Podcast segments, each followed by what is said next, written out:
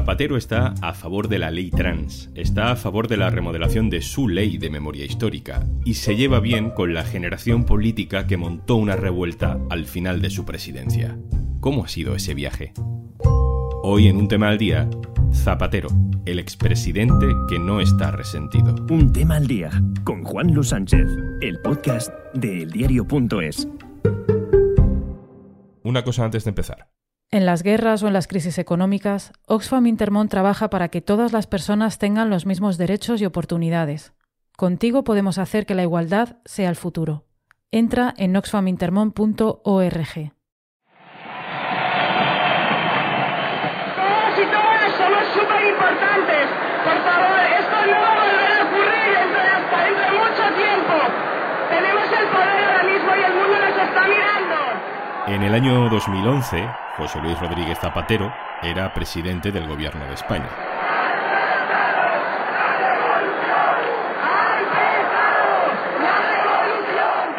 Ese año las calles se llenaron de gente, las costuras reventaron y el 15M impugnó un sistema político en el mundo y en Europa y en España, donde la factura siempre la pagan los que menos culpa tienen.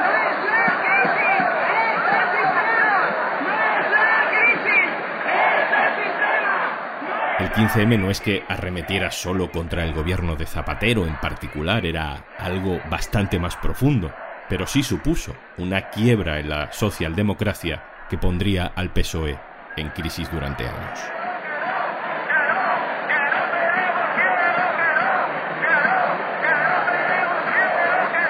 El 15M tenía razones para la crítica y Zapatero, desde su punto de vista personal, habría tenido razones para odiar a todo lo que oliera a 15M, la curva donde su carrera política terminó.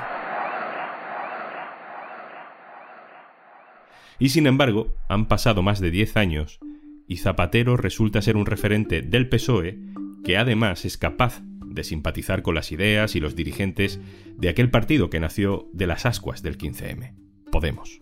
Hoy estamos con la ley trans.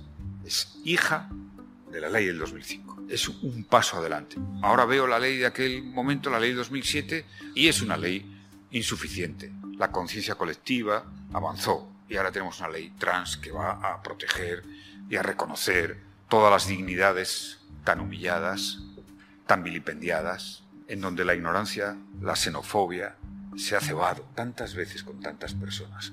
El gobierno de coalición, que es lo que mejor le ha pasado a este país desde hace mucho tiempo. Por sus leyes les conoceréis. Por sus leyes les conoceréis. Y las leyes sociales de avance que se están produciendo en esta etapa, ¿qué es lo que va a quedar? Esto lo decía Zapatero hace unos días y junto a él estaba sentada la ministra de Igualdad, Irene Montero, que ha agradecido su implicación y su apoyo en la ley trans. Nada que ver con el ambiente que hemos visto entre Montero y, por ejemplo, Carmen Calvo cuando era vicepresidenta del gobierno. Es un tema que ha enfrentado a Partido Socialista y a Unidas Podemos. Y nada que ver, no solo en este asunto, sino en general, con la actitud de otros expresidentes, como Felipe González. Esto del proyecto de ley no lo he visto. Cuando lo vea les diré, pero sonarme no me suena bien.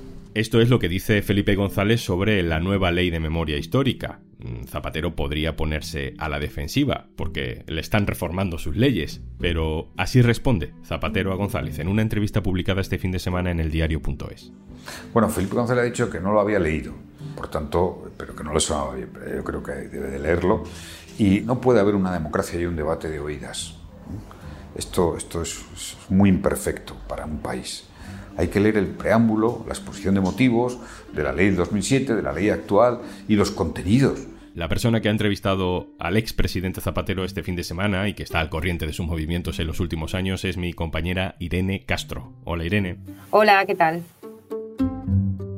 González y Zapatero representan dos maneras muy diferentes de relacionarse con todo lo que ha pasado en la última década. Mm, Irene, ¿cómo definirías al Zapatero pospresidente, al que ha sido después de dejar la Moncloa en 2011? Bueno, pues en líneas generales, cuando dejó el gobierno, él no se presentó a la reelección ya en ese año en el que España estaba sumida en una importante crisis, que al Partido Socialista le costó el gobierno y a él llevar a cabo una serie de ajustes que fueron bastante dramáticos para el electorado socialista. Entonces tuvo un tiempo en el que yo definiría que su perfil fue discreto. Se fue al Consejo de Estado, que es donde los expresidentes del gobierno, bueno, y otro tipo de autoridades tienen, digamos, su, su hueco cuando abandonan su cargo y estuvo allí hasta 2015. En ese año le contrató una fundación alemana eh, sobre diplomacia y yo diría que en los últimos años ha estado muy enfocado a la política internacional. Él, bueno, ha sido uno de los protagonistas españoles de la situación en Venezuela, donde hasta cierto punto ha intentado, yo creo, ser una suerte de, mediador ante lo que allí se vive. Y ahora, pues yo por lo que he podido comprobar eh, charlando con él, tiene la agenda bastante repleta de, cursos, charlas, eh, viajes y demás. ¿Qué relación tiene con Pedro Sánchez? Bueno, yo creo que ahora tienen muy buena relación y sobre todo Zapatero se ha convertido en uno de los principales defensores de Pedro Sánchez, con quien mm, rehizo su, su relación después de las primarias de 2017, porque no siempre habían tenido esa buena relación pero ahora sí que lo es. De hecho, en la última remodelación del gobierno, la que Pedro Sánchez hizo el verano pasado, en julio del año pasado, muchos vieron cierto zapaterismo en los cambios. Claro, porque hubo un momento en el que Zapatero tomó partido con toda la vieja guardia del Partido Socialista por Susana Díaz. Sí, efectivamente, si ahora es uno de los principales defensores de Pedro Sánchez, en su momento fue uno de los principales defensores de Susana Díaz, en ese enfrentamiento cruento que tuvieron en el Partido Socialista entre los años 2016 y 2017. Con Pedro Sánchez la relación en su primer mandato, desde 2014 hasta 2016, fue un poco tensa. Yo creo que Pedro Sánchez tenía un cierto resquemor con Zapatero después de que, bueno, trascendiera esa reunión que mantuvo con eh, Pablo Iglesias e Íñigo Errejón junto a José Bono y a Emiliano García Paje. Creo que en un momento en el que Podemos empezaba a pisarle los talones al Partido Socialista y con Pedro Sánchez con un liderazgo un poco cuestionado, pues no le sentó muy bien que el expresidente del gobierno mantuviera este encuentro. ¿Y cuál es la relación, Irene, entre Zapatero y esos fundadores y actuales dirigentes de Podemos? Pues desde aquella cena yo creo que siempre han mantenido la relación. Creo que Zapatero y Pablo Iglesias han tenido una buena relación. Creo que el expresidente hasta cierto punto se acercó a Podemos un poco con el interés de que era esa fuerza política que emergía y desde entonces han mantenido eh, muy buena sintonía. También con Irene Montero, a la que el presidente Zapatero reivindica con mucha firmeza y ella, bueno, ha tenido un gesto ahora en este orgullo, o sea que la sintonía queda bastante clara.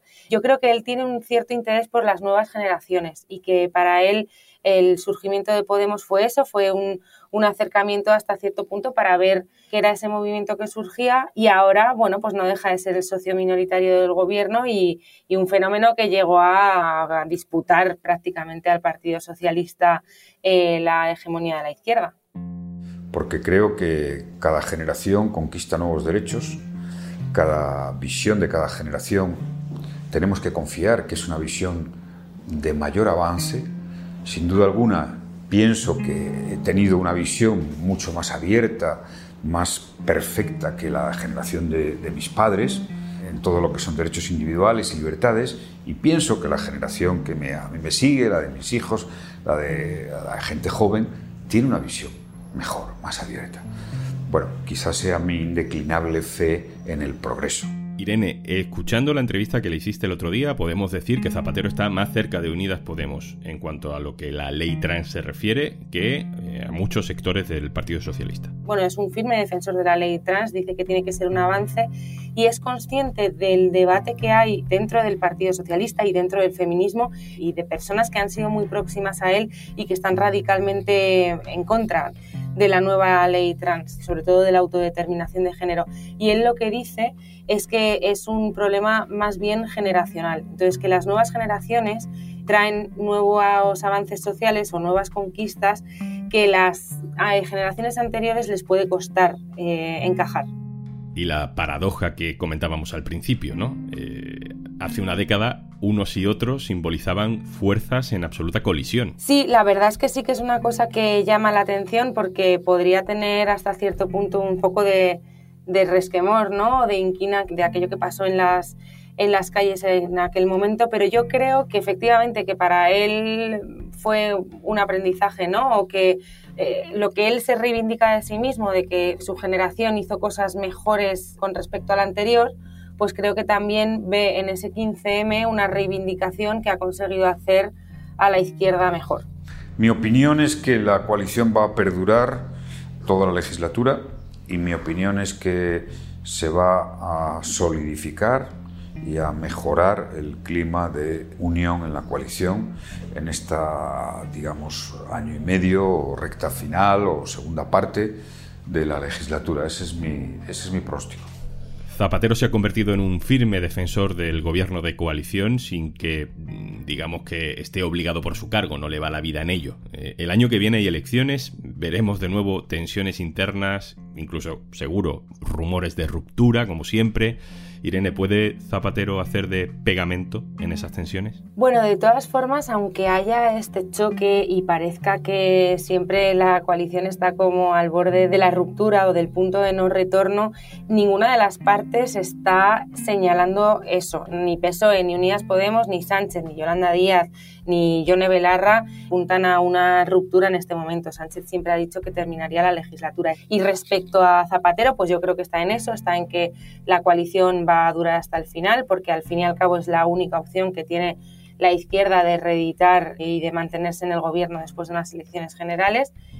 Y mm, con un cierto optimismo antropológico lo que dice es que esta piedra en el camino que puede ser el gasto militar, pues que se va a resolver próximamente. Fíjate que yo creo que no va a ser ni siquiera necesario esa bisagra que venga de fuera, ¿no? Una especie de mediador.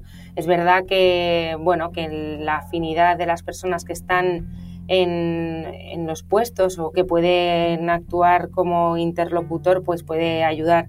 Pero yo creo que PSOE y Unidas Podemos han resuelto todas sus eh, desavenencias en estos tiempos sin necesidad de recurrir, digamos, a papá. Irene Castro, compañera, muchas gracias. Un abrazo. Gracias a vosotros, un abrazo.